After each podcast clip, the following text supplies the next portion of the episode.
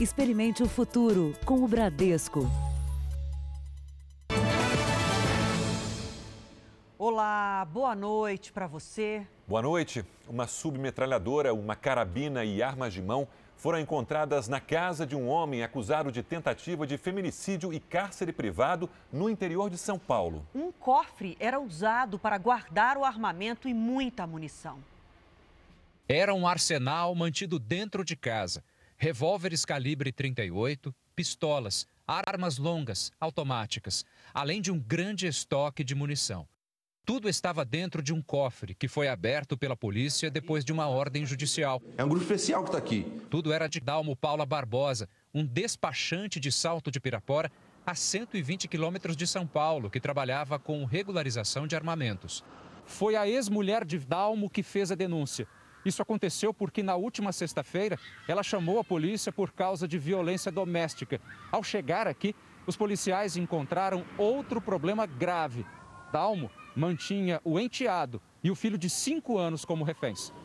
Na ação, policiais usaram rapel para resgatar os dois por uma janela do apartamento. Dalmo se recusava a sair. Em seguida, eles entraram no apartamento e prenderam o despachante. Segundo a polícia, Dalmo foi indiciado por tentativa de feminicídio e cárcere privado. Ele afirma ser um colecionador de armas, mas a documentação tem irregularidades e, por isso, deve responder também por posse ilegal. Em Eldorado do Sul, na Grande Porto Alegre, dois fuzis de uso exclusivo das Forças Armadas, um deles equipado com uma luneta, foram encontrados numa casa que servia de depósito de uma organização criminosa. No local, também foram apreendidos uma pistola, um revólver, uma espingarda e centenas de cartuchos de munição, além de 23 mil reais, dois suspeitos foram presos. Veja agora outros destaques do dia. Fabrício Queiroz é preso em São Paulo. Abraham Weintraub deixa o Ministério da Educação. Polícia procura segundo suspeito da execução de adolescente em São Paulo. Vacina da polio pode ajudar a proteger contra a Covid.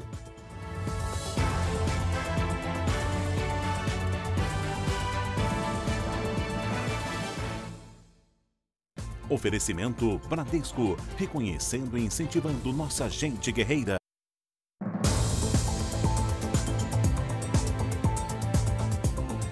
Mais de 800 mil produtos falsificados foram apreendidos este ano pela Polícia de São Paulo. Entre eles, muitas roupas, calçados e até remédios para doenças crônicas. Especialistas alertam que o consumo desse tipo de mercadoria estimula o crime. O QR Code já está aqui na tela. Aponte a câmera do seu celular e saiba como identificar esses produtos e como denunciar. Quando os policiais chegaram, a confecção clandestina preparava novas peças de roupas. Outras 3 mil já estavam prontas para as entregas, todas com marcas famosas falsificadas pela quadrilha. Em outra operação, o alvo foi um depósito que funcionava em uma das ruas mais movimentadas do Brás, região de comércio popular em São Paulo. Aqui, criminosos estocavam mais de 20 mil artigos piratas. Na zona norte da cidade, investigadores descobriram uma gráfica que produzia etiquetas falsas para a fabricação de produtos clonados. Outro grupo de falsificadores pegou carona no uso de máscaras para usar estampas piratas de personagens. O estoque recolhido tinha cerca de 20 mil itens. Nas operações deste ano, aqui em São Paulo e em cidades da região metropolitana, a polícia apreendeu mais de 850 mil produtos piratas. Além da clonagem de mercadorias de marcas conhecidas, há também falsificações que colocam em risco a saúde de quem compra. São cópias de remédios indicados para o tratamento de doenças graves. Uma denúncia da Organização Mundial da Saúde levou os policiais à apreensão de 34 ampolas de um produto suspeito de falsificação, vendido como medicamento para transplantados de medula óssea. Os falsificadores se aproveitam disso, falsificam medicação, principalmente aqueles remédios que têm alto custo, e ele está tomando algo que vai fazer nenhum efeito. No mercado clandestino de produtos piratas, a maioria dos consumidores sabe da falsificação e é atraída pelos preços baixos. O Alex já comprou, mas se arrependeu. Dependendo da roupa, descostura na primeira vez que você usa. A pirataria provoca muitos prejuízos. Na verdade, não existe lucro nenhum ou benefício nenhum para aquele indivíduo que adquire o produto pirata. Há diversos prejuízos. O primeiro é para o próprio consumidor mesmo. Ele vai adquirir um produto que não é certificado pelos órgãos que, que fazem os, os devidos registros e aquele produto ele pode trazer um mal à sua saúde, à saúde do seu filho, à saúde do seu familiar. O consumo acaba estimulando o crime. Para a Valdira, nunca vale a pena comprar. Reclamar com quem? E se é um produto que você tem uma. não é o pirata, você tem onde reclamar, onde acessar, até a devolução do seu dinheiro. Uma discussão simples pode acabar em tragédia. Muitas vezes, infelizmente, este é o desfecho de uma briga de trânsito. Em Minas Gerais, um agente penitenciário foi flagrado agredindo um motorista. A imagem mostra o momento em que dois carros param em um posto de combustíveis. O agente penitenciário já sai do veículo armado, manda o outro homem descer e dá uma coronhada no motorista. Na sequência, outra coronhada. Por fim, o agente volta a agredir o homem que está no chão. O agente já foi autuado outras vezes por agressão e porte ilegal de armas. O outro motorista também tem passagem pela polícia. O motivo da discussão, que acabou em briga, teria sido uma fechada no trânsito pouco antes da gravação da imagem. Já no centro da capital mineira, em plena luz do dia, um motorista perde a cabeça no trânsito. O bate-boca termina com um tiro no pneu e coronhadas no motociclista. O agressor é um procurador estadual de justiça que, por causa do cargo, pode andar armado. Ele desceu do carro e, e, e já apontando a arma para minha cabeça, me agredindo, colocando, dando coronhada nas minhas costas, várias coronhadas atirou na moto e falou que a esposa dele estava muito ruim no hospital e que ele estava muito nervoso, mas que ele ia me dar a chance de viver. O procurador não quis falar sobre o ataque de fúria. Diante da insegurança emocional, financeira e da saúde por causa da pandemia, a tendência é de mais pessoas com os nervos à flor da pele. A recomendação é o autocontrole, exercitar a paciência para não perder a cabeça a recomendação, antes de tudo, é o exercício cotidiano de cada um de nós da tolerância, do autocontrole dos impulsos agressivos.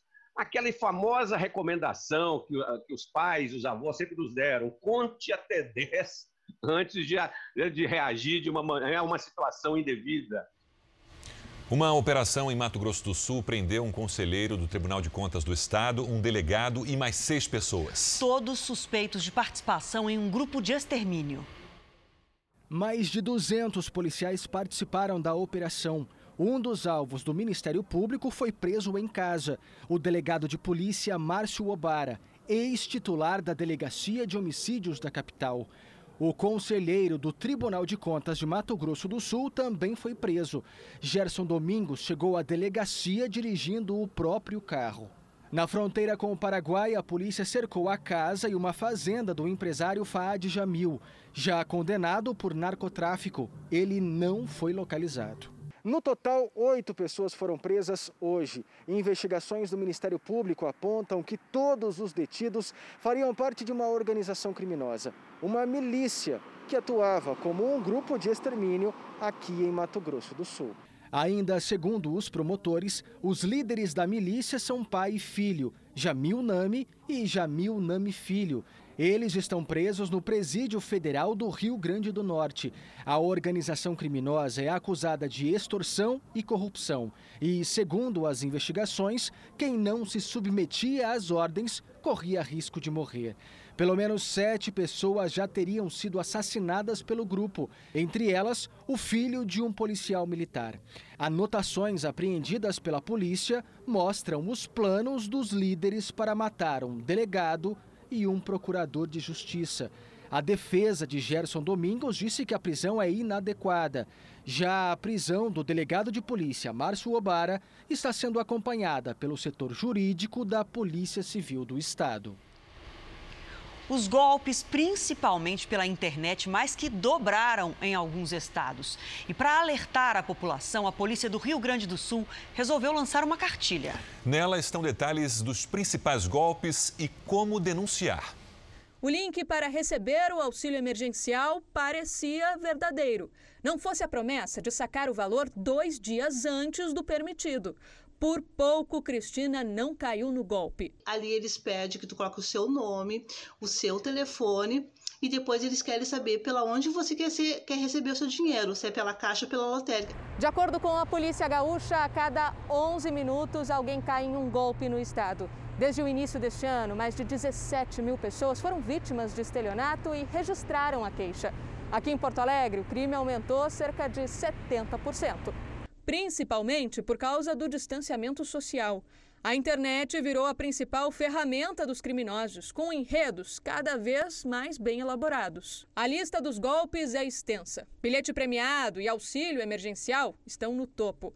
Por isso, a polícia lançou uma cartilha com dados sobre os crimes e dicas para não virar alvo dos criminosos. O download é gratuito e está disponível na página da Polícia Civil do Rio Grande do Sul. É importante que a gente tenha todo esse cuidado, ah, que as pessoas saibam o que está acontecendo, que as pessoas pelo menos antes de clicar num determinado link ou de depositar algum pedido de, de ajuda, que as pessoas pensem duas vezes e realmente desconfiem. A cidade de Planalto, no, Rio, no, norte do Rio Grande do Sul, parou hoje para acompanhar a reconstituição da morte do menino Rafael Vinks, de 11 anos. A mãe da criança é a autora confessa do crime. O repórter Tiago Zaredini tem as informações ao vivo. Tiago, boa noite. Olá, boa noite, boa noite Adriana, Sérgio. Essa reconstituição tinha previsão para começar às seis da tarde, ainda não começou porque a assassina confessa passou mal e precisou de atendimento médico. Alexandra Dogolkenski, de 32 anos, chegou escoltada por policiais civis da cidade de Planalto no início da tarde. O trabalho da perícia busca refazer a cena do crime e mostrar se é plausível a tese apresentada pelos advogados de defesa. A polícia civil acredita que o garoto foi estrangulado e que teve o corpo carregado com a ajuda de uma outra pessoa pessoa. O procedimento aqui na cena do crime deve durar cerca de quatro horas. Quatro horas. Sérgio, Adriana. Obrigado, Tiago. Vamos agora aos números de hoje da pandemia do coronavírus no Brasil. Segundo o Ministério da Saúde, o país tem 978.142 casos de Covid-19, com 47.748 mortos. São 1.238 registros nas últimas 24 horas. Ainda de acordo com o boletim do Ministério da Saúde, 482.102 pacientes estão curados e 448.292 seguem em acompanhamento neste momento. A situação em Minas Gerais do coronavírus. Adriano. Sim, Sérgio. Em Uberlândia, no Triângulo Mineiro, as UTIs estão perto do limite. A cidade tem hoje o maior número de casos registrados de Covid-19 no estado. Uberlândia, com 700 mil habitantes, é três vezes menor que a capital do estado, mas já passou Belo Horizonte no número de infectados pela Covid-19. São 4.503 casos confirmados da doença, enquanto o BH registrou 3.810. A prefeitura diz que a resposta para essa diferença está no número de testes realizados na cidade. Somos a cidade que mais testamos. Para vocês terem uma ideia, nós testamos cerca de 17 vezes mais do que o estado de Minas Gerais. Hoje, 94% dos leitos de UTI da rede pública estão ocupados. E a prefeitura já avisou que na próxima semana vai voltar a endurecer as regras de isolamento, que foram flexibilizadas há pouco mais de um mês. Um grupo de médicos e professores de Santa Catarina vai testar a vacina contra a poliomielite na prevenção da Covid-19. Os pesquisadores acreditam que ela pode ser uma solução de emergência, já que pesquisas para uma vacina específica contra a Covid podem levar ainda vários meses. A vacina da gotinha é usada no Brasil há mais de 50 anos. A primeira das quatro doses é aplicada aos dois meses de vida. A vacina, criada por Albert Sabin, praticamente erradicou a polio ao redor do mundo. Agora será testada em profissionais da saúde. A gente sabe que os profissionais da saúde são os que estão na frente, então tem maior chance de se contaminar. Termina sendo mais fácil de você encontrar respostas né, e chegar a uma uma significante estatística de melhor forma. Pelo menos 300 médicos e enfermeiros devem participar do estudo. Metade vai receber um placebo. A pesquisa será conduzida no Hospital Universitário da Federal de Santa Catarina e os testes começam ainda este mês. Segundo os pesquisadores, a vacina da polio fornece proteção contra uma ampla variedade de infecções, inclusive respiratórias. A ideia é que ela possa ao menos diminuir a gravidade da Covid-19 e preparar o sistema imunológico para combater o coronavírus. Outras vacinas já existentes no mercado também estão sendo testadas em outros países. É o caso da BCG e do sarampo. A pesquisa com a gotinha feita aqui deve ter resultados dentro de três ou quatro meses. São vacinas que precisam ter o microorganismo que a gente chama de antígeno vivo, mas atenuado para não causar doença, que é o que vai dar o estímulo dessa imunidade que nós queremos é, nesse momento para a prevenção da Covid-19.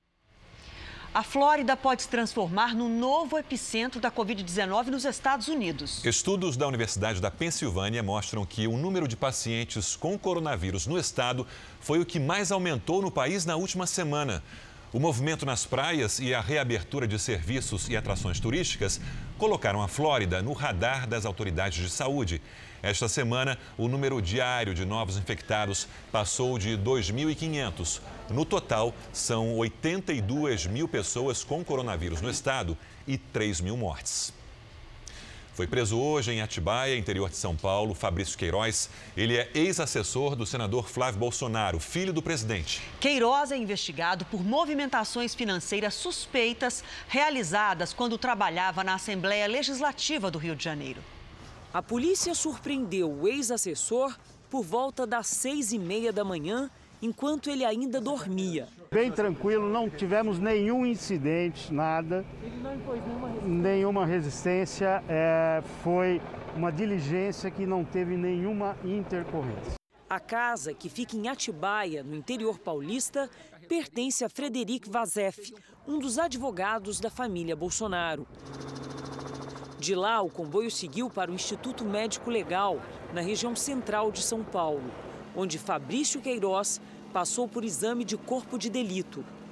E, em seguida, foi levado para o Departamento de Homicídios e Proteção à Pessoa. Não vai ser ouvido. Aqui nós só vamos cumprir o mandado de prisão. Nós aprendemos alguma coisa junto com o pessoal do Ministério Público que está aí. Em São Paulo, a ação foi realizada por uma força-tarefa da Polícia Civil a pedido do Ministério Público do Rio de Janeiro, que investiga a chamada rachadinha.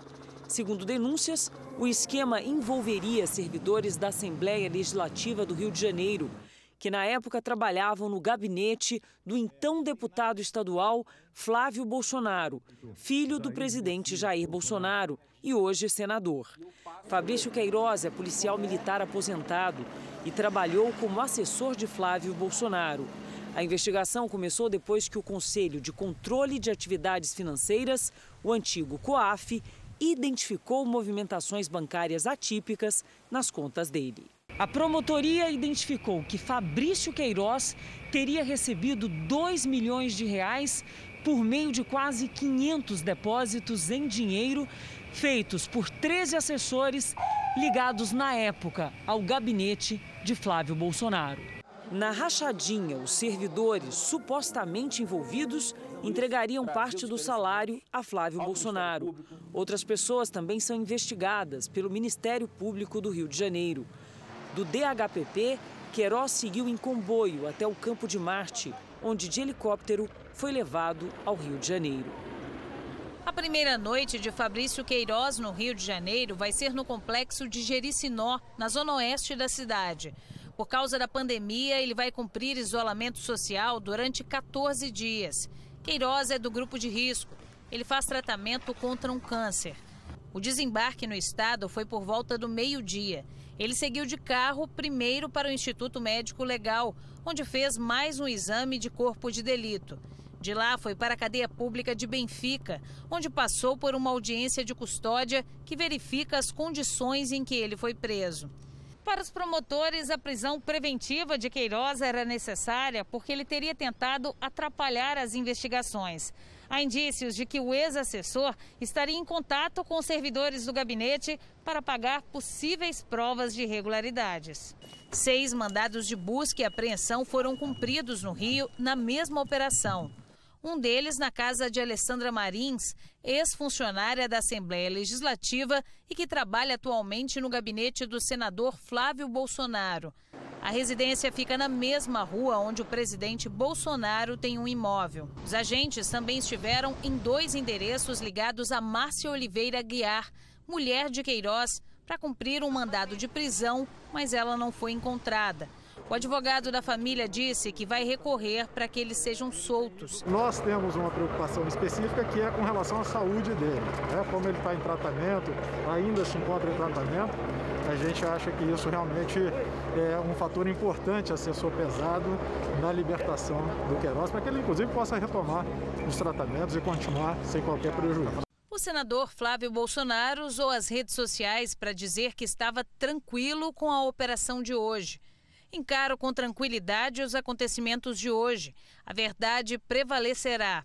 Mais uma peça foi movimentada no tabuleiro para atacar Bolsonaro. Em 16 anos como deputado no Rio, nunca houve uma vírgula contra mim. Bastou o presidente Bolsonaro se eleger para mudar tudo. O jogo é bruto. Nós não conseguimos contato com Alessandra Marins nem com a defesa dela. O advogado Frederico Assef, dono da casa onde estava Queiroz, deixou Brasília agora há pouco. Ao chegar ao aeroporto, evitou os jornalistas. Ele disse que poderia perder o voo e depois falaria com a imprensa. O Assef embarcou com destino ao Rio de Janeiro. Foi instalada a comissão que vai analisar o pedido de impeachment do governador do Rio. Wilson Witzel vai ser investigado por suspeita de desvios na saúde pública. O deputado estadual Chico Machado, do PSD, será o presidente da comissão especial que vai analisar o pedido de impeachment do governador Wilson Witzel. O relator será o deputado Rodrigo Bacelar, do SDD. O critério é jurisdicional, então a gente tem que ter elencado ali o crime de responsabilidade na Lei 1079. O sinal verde para o processo foi no último dia 10, por videoconferência. Luiz Paulo Corrêa da Rocha foi um dos autores do pedido. Quando você tem 69, 69 votos para abrir o procedimento, é sinal que você tem uma ampla maioria também para aprová-lo. Os deputados vão avaliar se o governador do Rio agiu com improbidade administrativa. Witzel foi alvo de operação da Polícia Federal e estaria envolvido em fraudes nas compras emergenciais, sem licitação, de equipamentos na área da saúde no combate à Covid-19. Agora, uma cópia do processo será encaminhada ao governador do Rio. Wilson Witzel terá até 10 sessões para se defender. Depois, a comissão vai se reunir mais cinco vezes para concluir o relatório. Vamos analisar profundamente as acusações que foram aprovadas, é, é o projeto que foi aprovado com as acusações contra o senhor governador. Vamos ter total isenção, porque nós iremos aqui defender a população do estado do Rio de Janeiro. No final da tarde, o governador Wilson Witzel foi pessoalmente até a Assembleia Legislativa do Rio para dar andamento ao processo. Nessa visita, o governador se reuniu com o presidente da Assembleia Legislativa. Wilson Witzel informou que respeita os parlamentares a quem cabe fiscalizar os atos do Poder Executivo. Ainda nessa edição, a polícia procura o segundo suspeito da execução de adolescente em São Paulo. E também médicos viram alvo de criminosos pela internet. E às 10h30 da noite tem o programa Em Nome da Justiça, ao vivo com Luiz Bate.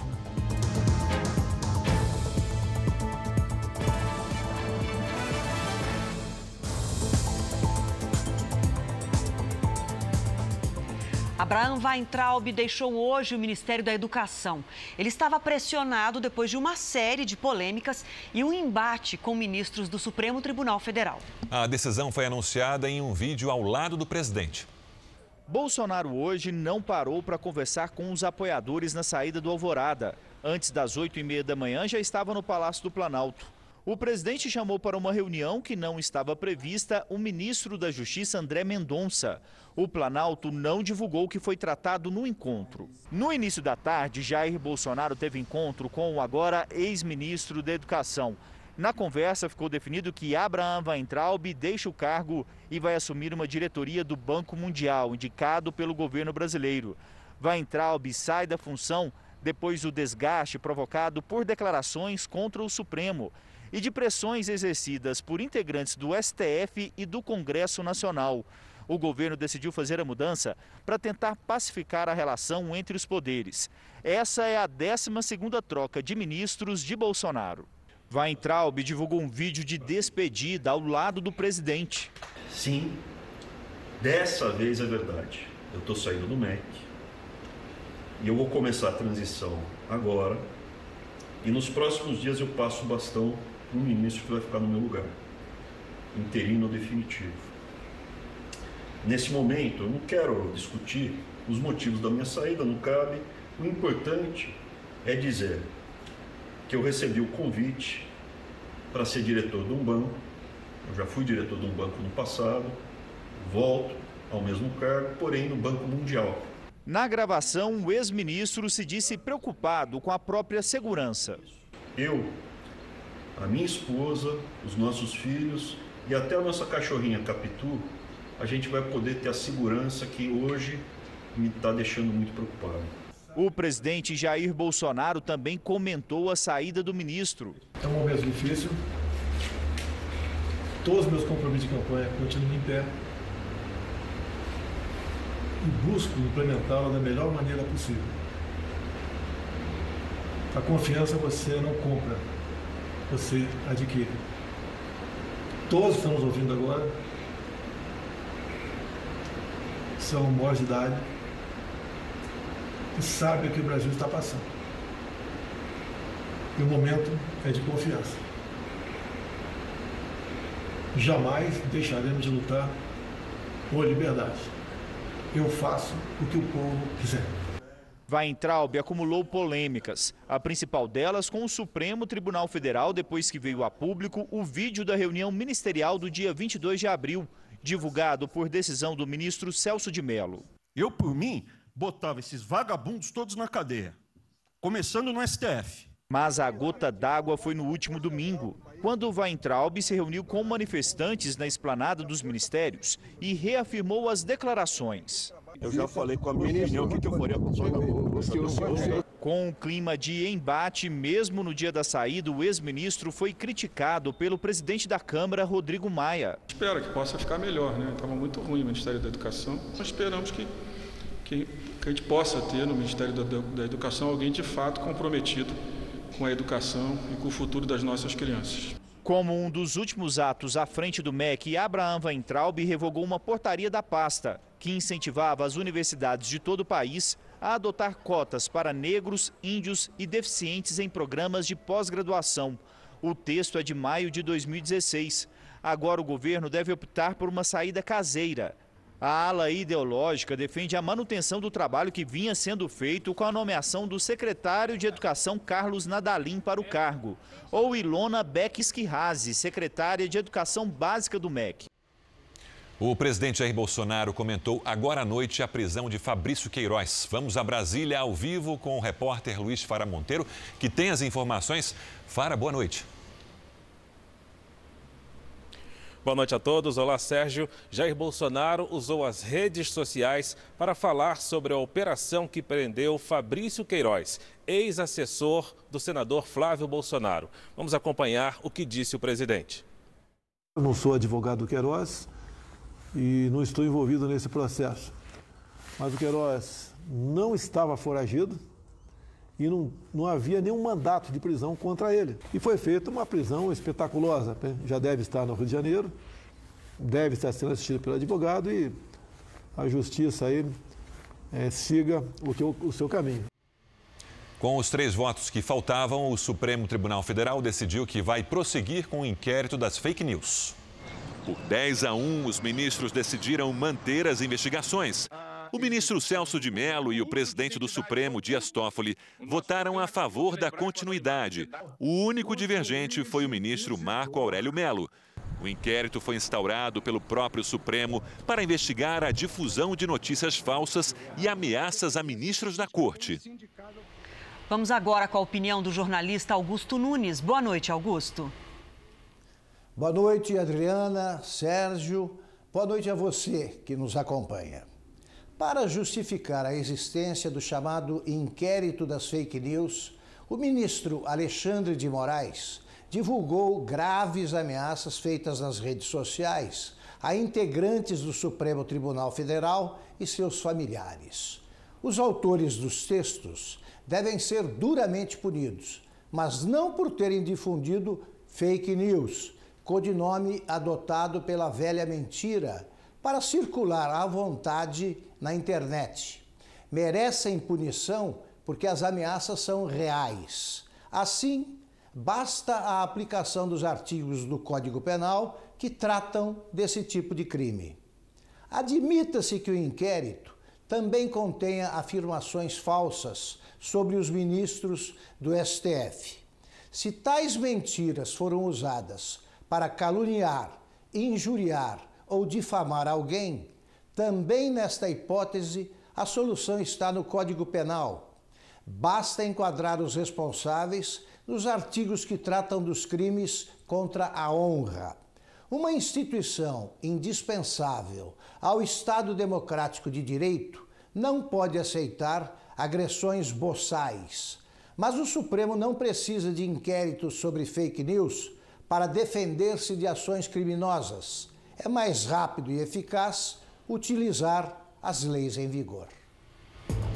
Veja a seguir: caminhoneiros são suspeitos de facilitar a ação de criminosos no roubo de cargas. E veja também a generosidade de um menino viraliza na internet e ele recebe uma recompensa. E às 10h30 da noite tem o programa Em Nome da Justiça, ao vivo, com Luiz Bate.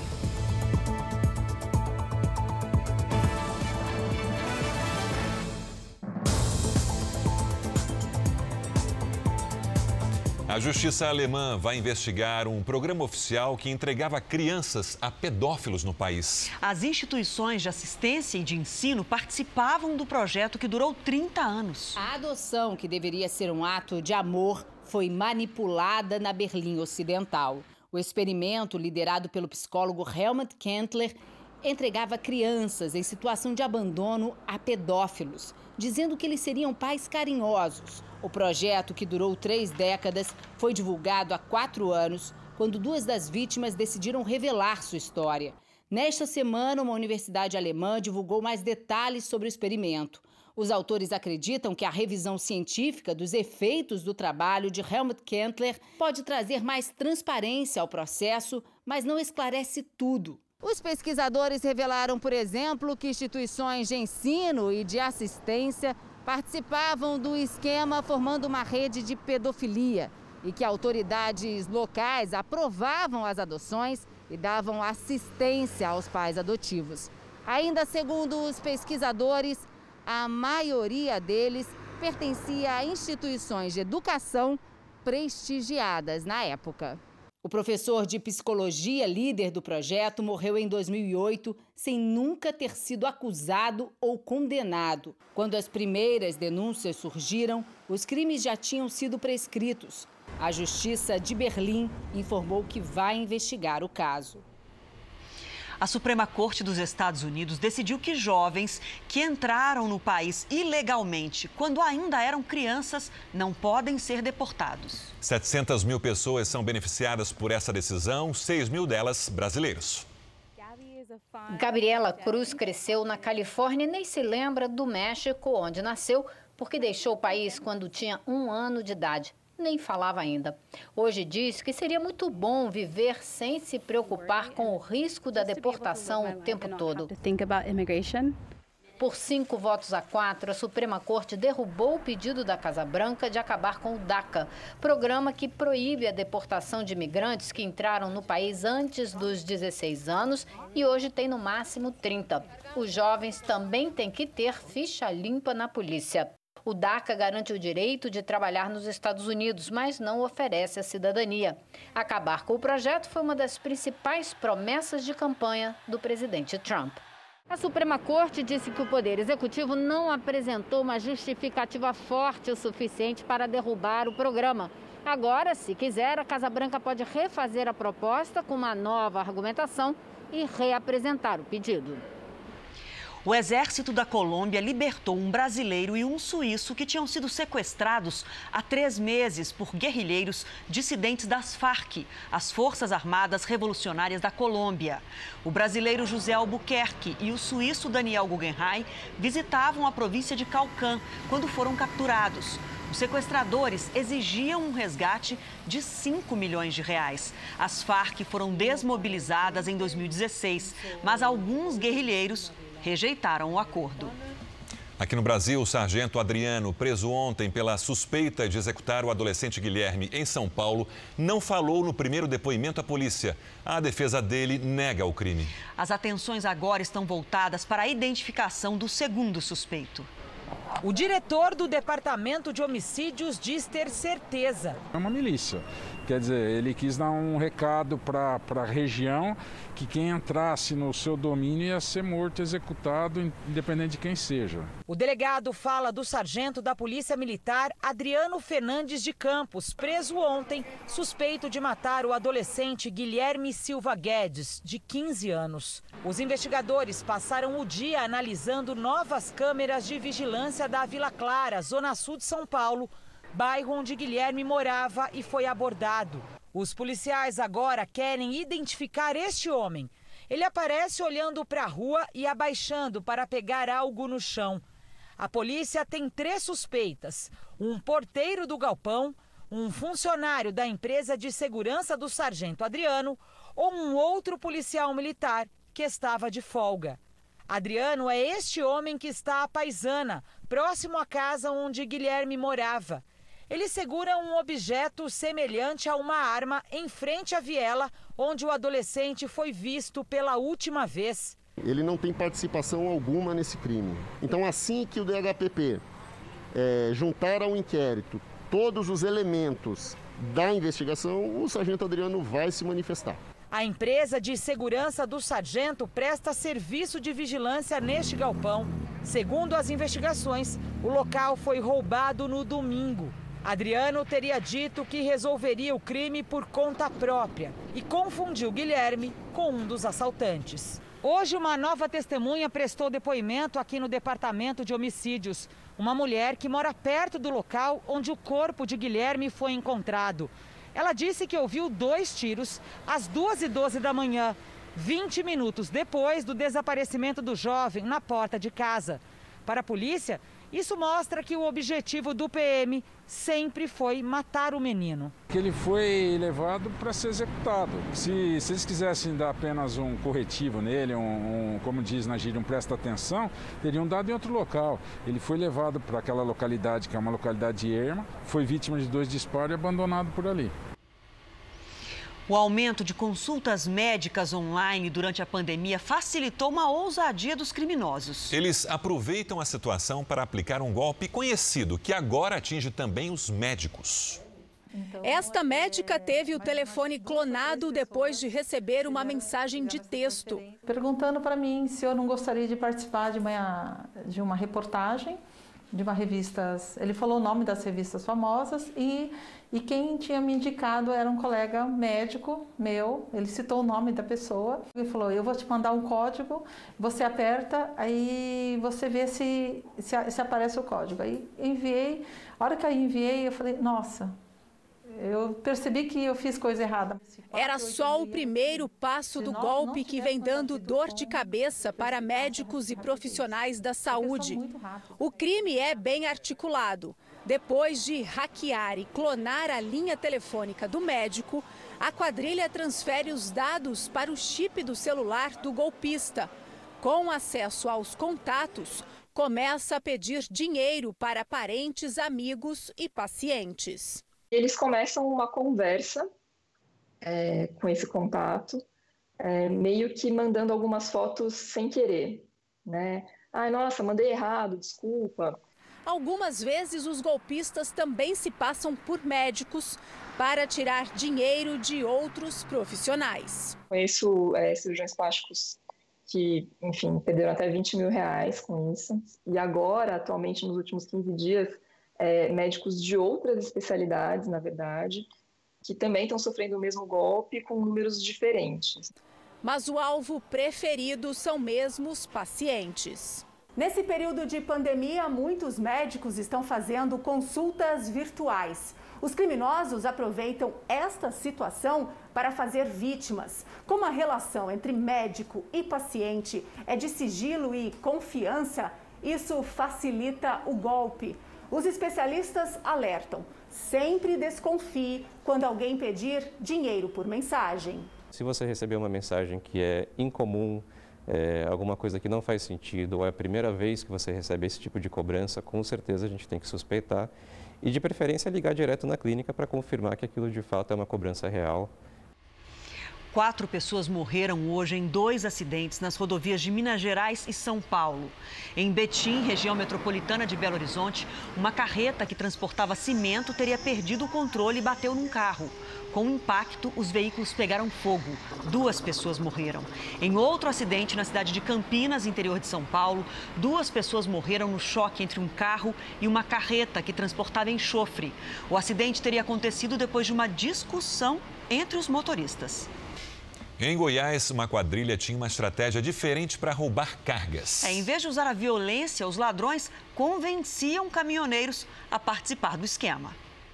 Dentro da casa de um dos integrantes da quadrilha, a polícia encontrou armas e munição. De acordo com as investigações, elas eram usadas em roubos de cargas. Mas desta vez, os caminhoneiros não eram vítimas, mas sim parte do esquema. Pelo menos 14 caminhoneiros são suspeitos do envolvimento no chamado chave na mão. Orientados pelo líder da quadrilha, eles se cadastravam no aplicativo de transporte. Depois, os caminhoneiros desviavam a carga e aí faziam um boletim de ocorrência por roubo. Cada um recebia até 15 mil reais por cada carregamento desviado.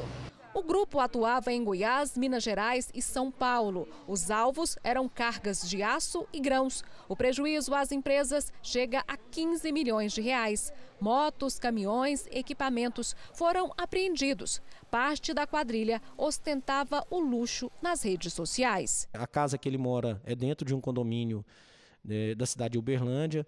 Ele possui um flat também, onde a gente encontrou duas armas de fogo. É, ele possui mot motocicletas, carros, fazenda. É, todos esses bens aí já estão rastreados pela Polícia Civil. Será solicitado aí o perdimento desses bens. Para socorrer empresas de pequeno porte durante a crise causada pela pandemia, o governo federal liberou uma linha de crédito. É só que muitas empresas não estão conseguindo dinheiro. Em um turbilhão de incertezas causado pela pandemia do coronavírus, um cenário não deixa dúvidas. Micro e pequenas empresas estão sofrendo para enfrentar a crise. Abril foi o mais grave. Abril a gente teve uma perda de uns quase 50% de venda. E em maio, uns 30 35% de vendas, mais ou menos. Para dar fôlego ao mercado interno, o governo deve socorrer 4 milhões e meio de pequenos negócios, tendo como base o Programa Nacional de Apoio às Microempresas e Empresas de Pequeno Porte. O crédito será limitado em 30% da receita anual bruta da empresa, tendo como base o ano passado. Para ter direito aos empréstimos, as empresas devem ter um faturamento anual de até 4 milhões e 800 mil reais. O Humberto, gerente de uma metalúrgica de pequeno porte, que perdeu receita nos últimos meses, bem que tentou. Nós fomos procurar realmente as instituições financeiras, é, com quem eu trabalho. A gente trabalha com alguns bancos, inclusive até algum um banco oficial, e nos foi negado o crédito. Mas o próprio Humberto sabe o motivo da recusa: impostos atrasados. E isso é de todas as esferas governamentais, não é só o governo federal, é federal, estadual, municipal. É muito difícil quando você traz impostos. Para o presidente do Sindicato da Micro e Pequena Indústria do Estado de São Paulo, a ajuda, por enquanto, chegou para poucos. De 4% a 8% na micro e pequena empresa que conseguiu ter algum acesso a crédito. Já o BNDES garante que o crédito existe e está disponível, desde que as empresas estejam com a situação fiscal regularizada. O Tribunal de Contas do município do Rio de Janeiro vai reavaliar as contas e o dinheiro gasto em pelo menos três obras do ex-prefeito Eduardo Paes para a Copa do Mundo e os Jogos Olímpicos. Dois corredores de ônibus e a recuperação ambiental de rios e lagoas na Barra da Tijuca. Projetos que foram investigados pela Lava Jato no Rio. O ex-secretário de Obras e também braço direito de Eduardo Paes foi o responsável pelos empreendimentos. Alexandre Pinto foi preso e condenado três vezes na Justiça Federal por corrupção. A última sentença, na semana passada, foi decisiva para que esses processos voltassem a ser discutidos pelos conselheiros do Tribunal de Contas do município. Considera-se necessária, no que tange ao aspecto da legitimidade, propor ao plenário desta Corte o desarquivamento dos processos, na sessão virtual, o Tribunal de Contas decidiu reabrir 15 processos referentes a essas obras, em que a Prefeitura do Rio, na época administrada por Eduardo Paes, teria pago mais de 2 bilhões de reais. Ficou comprovada a prática de atos ilegais graves, tanto por parte de agentes públicos quanto por parte dos representantes do consórcio contratado e de outros particulares. Esses atos relacionados ao pagamento de propina indicam que houve dano erário visto que, segundo os depoimentos colhidos em sede judicial, tais valores foram embutidos no preço dos serviços. É uma decisão inédita e agora cada detalhe desses contratos bilionários será revisado. Os conselheiros concordam que, se ficarem comprovadas as irregularidades, o ex-secretário de Obras, Alexandre Pinto, e outras 21 pessoas terão que devolver 22 milhões de reais aos cofres públicos. Os réus podem ter que pagar também outros 22 milhões de reais em multas. Não há como esconder eh, os prejuízos causados à, à população. Qualquer fato, ainda que pretérito do passado, deve ser investigado. Não importa se a, as contas já foram aprovadas, se já houve uma declaração de irregularidade. Não importa. O importante é que o Tribunal de Contas pode, a qualquer momento, reavaliar gastos que supostamente são irregulares. A defesa do ex-secretário de Obras Alexandre Pinto e o ex-prefeito Eduardo Paes não retornaram nosso contato. O tempo virou no Rio Grande do Sul. Várias cidades registraram temporais com ventos de mais de 80 quilômetros por hora. A Lidiane já está aqui para a gente para falar sobre esse assunto. Boa noite para você. Essa chuva forte lá do Rio Grande do Sul avança para outros estados? Por enquanto não, viu, Adriana? Boa noite para você, para quem nos acompanha. Isso porque a frente fria responsável por essas tempestades se afasta para o oceano e aí o risco de temporais diminui. O último dia do outono será de tempo firme na maior parte do Brasil, como vemos aí, com alerta para baixa umidade no centro-oeste. No norte, a chuva continua forte, principalmente entre o Amapá e Roraima. E tem alerta também para o Nordeste, onde chove bastante, não é isso? Sim, Adriana, temos alerta. Olha só, as ondas devem atingir até 3 metros e há risco para alagamentos entre o litoral da Bahia e o Rio Grande do Norte. A despedida da estação vai ser quente na maior parte do país. Em Florianópolis, máxima de 25, em Vitória faz 27, 34 em Cuiabá e em Teresina e até 32 graus em Belém. No Rio de Janeiro, sol com 27 graus. Em Goiânia, até 30, Palmas 31 e em São Paulo, calor de 26 graus. Mas amanhã eu volto com mais detalhes sobre a nova estação que começa no sábado. Tá chegando. Vamos passar bem por esse inverno. Até amanhã. Adriana. Obrigada sempre. Tchau. Tchau. Dentro de poucos minutos, Flamengo e Bangu entram em campo por uma partida que marca a volta do futebol no Brasil depois de três meses de paralisação dos torneios estaduais. O jogo acontece com portões fechados e medidas extras de segurança. O que você vê nas imagens é o aquecimento aí dos jogadores. Agora há pouco, o Tribunal de Justiça Desportiva do Rio negou os pedidos de Botafogo e Fluminense, que queriam que o retorno só acontecesse em julho. Os dois times têm partidas marcadas para segunda-feira. No interior da Bahia, o gesto de um menino surpreendeu um grupo de ciclistas. Por conta própria, o garoto socorreu um dos amigos que estava em apuros e eles fizeram questão de agradecer. O vídeo que viralizou na internet mostra o agradecimento do grupo de ciclistas. Durante a trilha, Uma das bicicletas quebrou e foi o garoto pobre de 12 anos que ajudou os desconhecidos. Foi até uma oficina e, com os cinco reais que tinha em mãos, comprou um pedal usado para repor a peça que eles precisavam. O grupo de amigos se reuniu e resolveu dar de presente uma bicicleta nova ao menino. Essa bicicleta tu aí, ó. Todo mundo se reuniu. Não chore não que eu vou chorar também. Chore não que eu vou chorar também. Cristiano conta que o gesto do garoto comoveu o grupo. O colega da gente até ofereceu dinheiro a ele para comprar um pedal novo, mas ele não quis e respondeu para a gente da seguinte forma: Eu vou dar um e Deus vai, nos, vai me dar dez vezes mais. Quando ajudou o ciclista com problemas, o menino estava nesta bicicleta velha, que na verdade é do irmão dele. Nem imaginava que receberia uma outra, novinha em folha. Márcio Vitor mora nesta casa, na zona rural de Feira de Santana, a pouco mais de 100 quilômetros de Salvador. A família vive do que planta na roça. Por aqui, ninguém esperava que a boa ação do menino fosse gerar tanta repercussão. Tudo que é feito com coração volta novamente para a pessoa. É o retorno que Vitor está tendo, é isso aí. Emocionado, o garoto diz que a bondade vem de família. Minha avó dizia: faça o bem e não olhe quem. Mereceu muito presente. É, se a bondade volta sempre.